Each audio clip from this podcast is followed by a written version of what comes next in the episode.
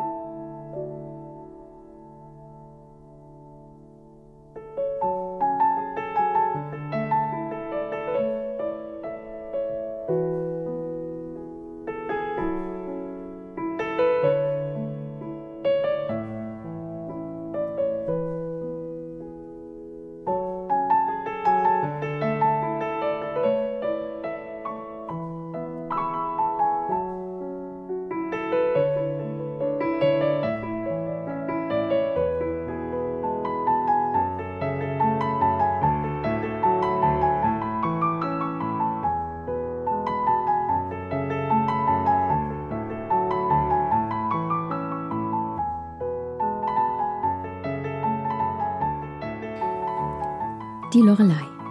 Wer kennt nicht das Lied von der Lorelei, die oben auf dem Felsen sitzt, ihr goldenes Haar kämmt und so betörend singt, dass ein Fischer im Rhein versinkt, weil er nur noch auf sie und nicht auf die Wellen achtet.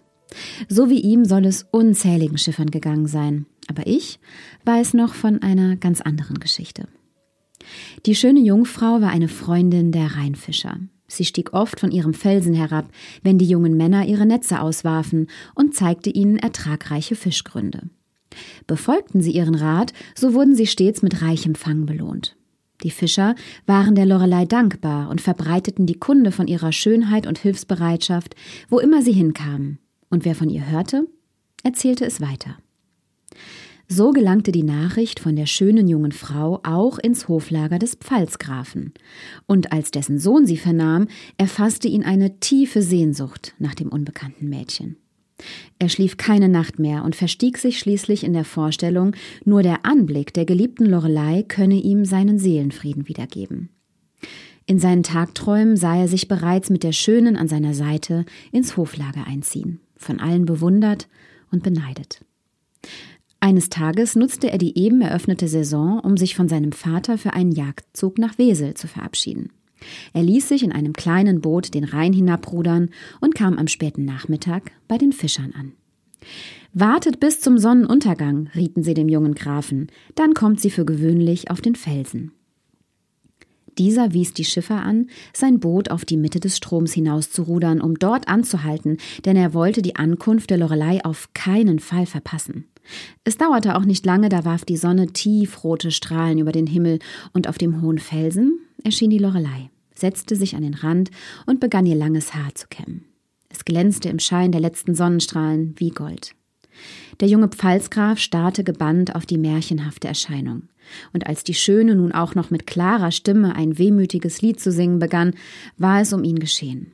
Er befahl den Ruderern, das Ufer anzusteuern und beugte sich weit über den Bootsrand, weil er die Landung kaum erwarten konnte.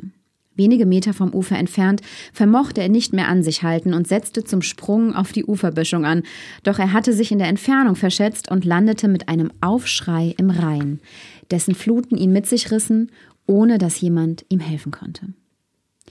Schon bald erfuhr der alte Pfalzgraf vom Schicksal seines Sohnes. Schmerz über den Verlust und Wut auf die Lorelei zerrissen seine Seele, und er trommelte seine besten Kämpfer zusammen.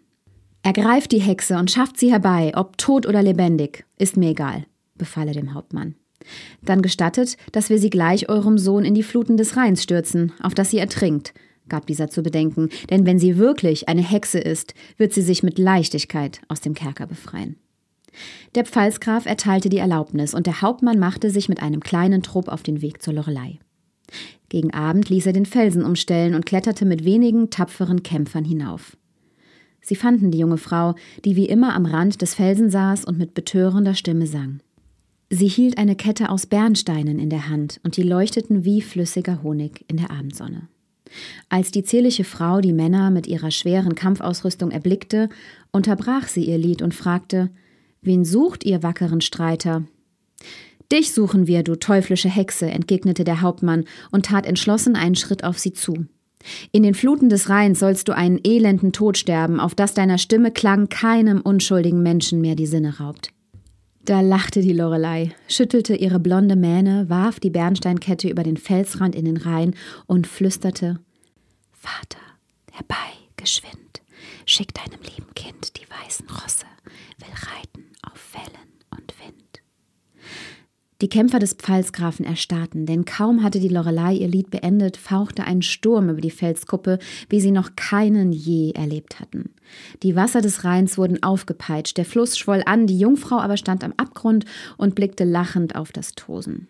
Plötzlich rauschten zwei Wellengebirge mit weißen Gischtkämmen bis zur Felsspitze heran, erfassten die Lorelei und trugen sie in die Tiefe hinab.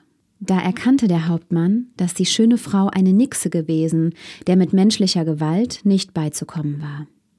Mit dieser Nachricht kehrten sie in das Lager des Pfalzgrafen zurück und staunten nicht schlecht, als ihnen dort der junge Graf entgegenkam, der seinen Sturz in den Rhein überlebt hatte, weil ihn eine Welle ein Stück weiter stromabwärts ans Land gespült hatte.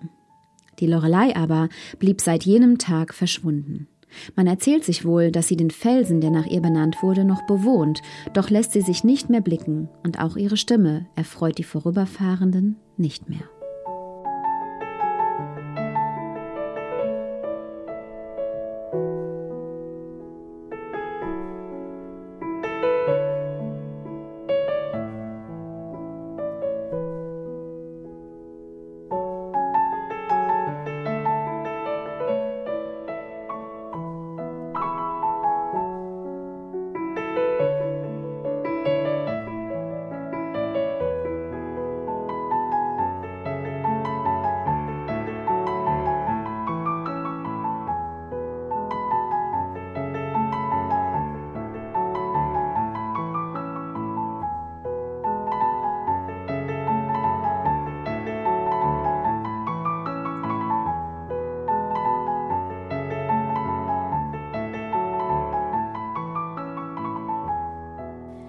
Das Mienchen von Mielen. Es war ein kalter Winterabend, an dem die Mielner Frauen und Mädchen in der Spinnstube beieinander saßen und unter fröhlichem Geplauder und viel Gekicher ihrer Arbeit nachgingen. Der Bullerofen verbreitete angenehme Wärme. Hohe Wachskerzen waren überall im Raum aufgestellt, damit es die Spinnerinnen in der Dämmerung leicht hatten und dafür sorgten, dass die dünnen Fäden wie von selbst auf die Spulen wanderten. Die Spinnräder drehten sich ununterbrochen. Die Fäden liefen über die emsigen Finger der Mädchen und die Spulen wurden mit dem fortschreitenden Abend dicker. Auf der langen Bank an der Wand saßen die Großmütter, deren Augen zu schwach und deren Finger zu zittrig geworden zum Spinnen. Sie hielten die Hände über den Schürzen gefaltet und lauschten dem Auf und Ab der Gespräche. Da gab es auch viel zu erzählen. Das Lieschen wird heiraten. Und wen? Den Hans? Ja, darf es denn wahr sein? Und die alte Elsbeth wird wohl nimmer von ihrem Lager aufstehen. Nein, ist es nicht schrecklich?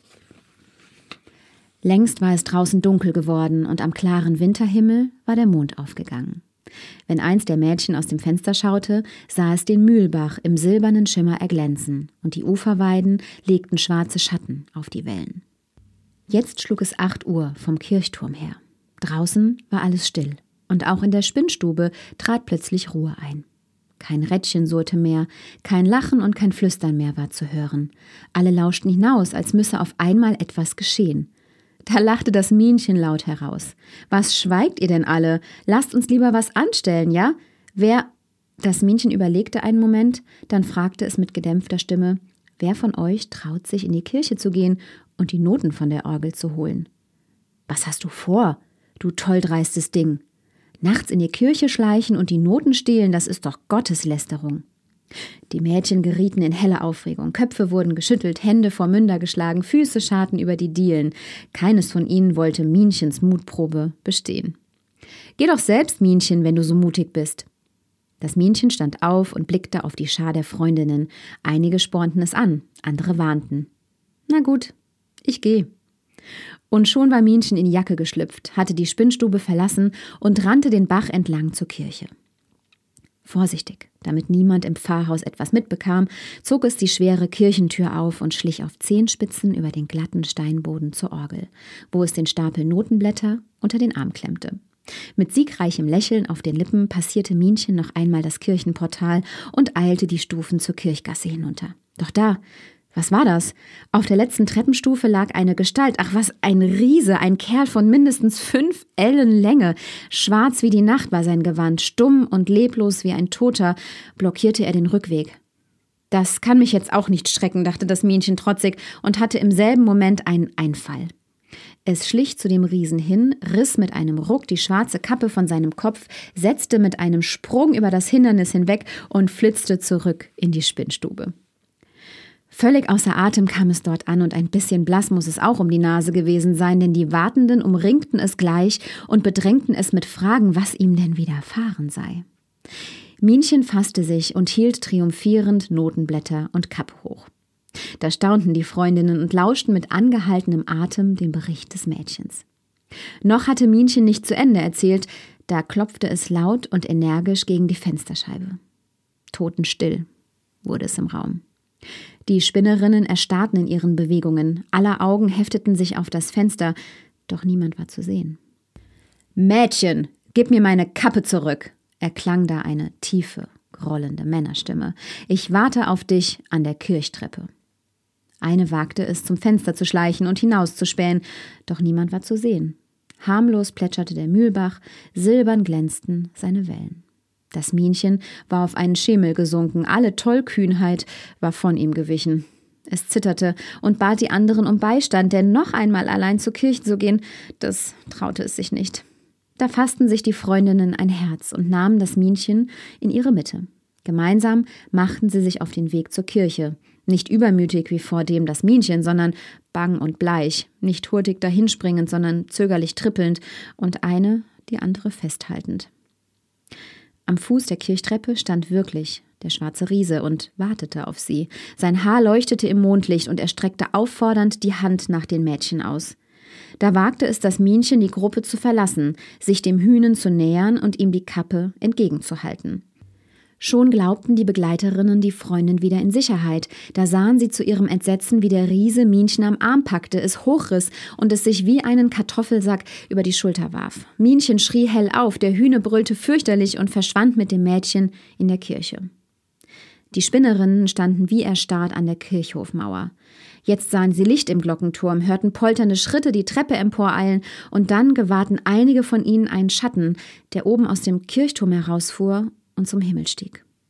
Das Minchen war daraufhin für immer verschwunden und niemand hat je wieder etwas von ihm gehört.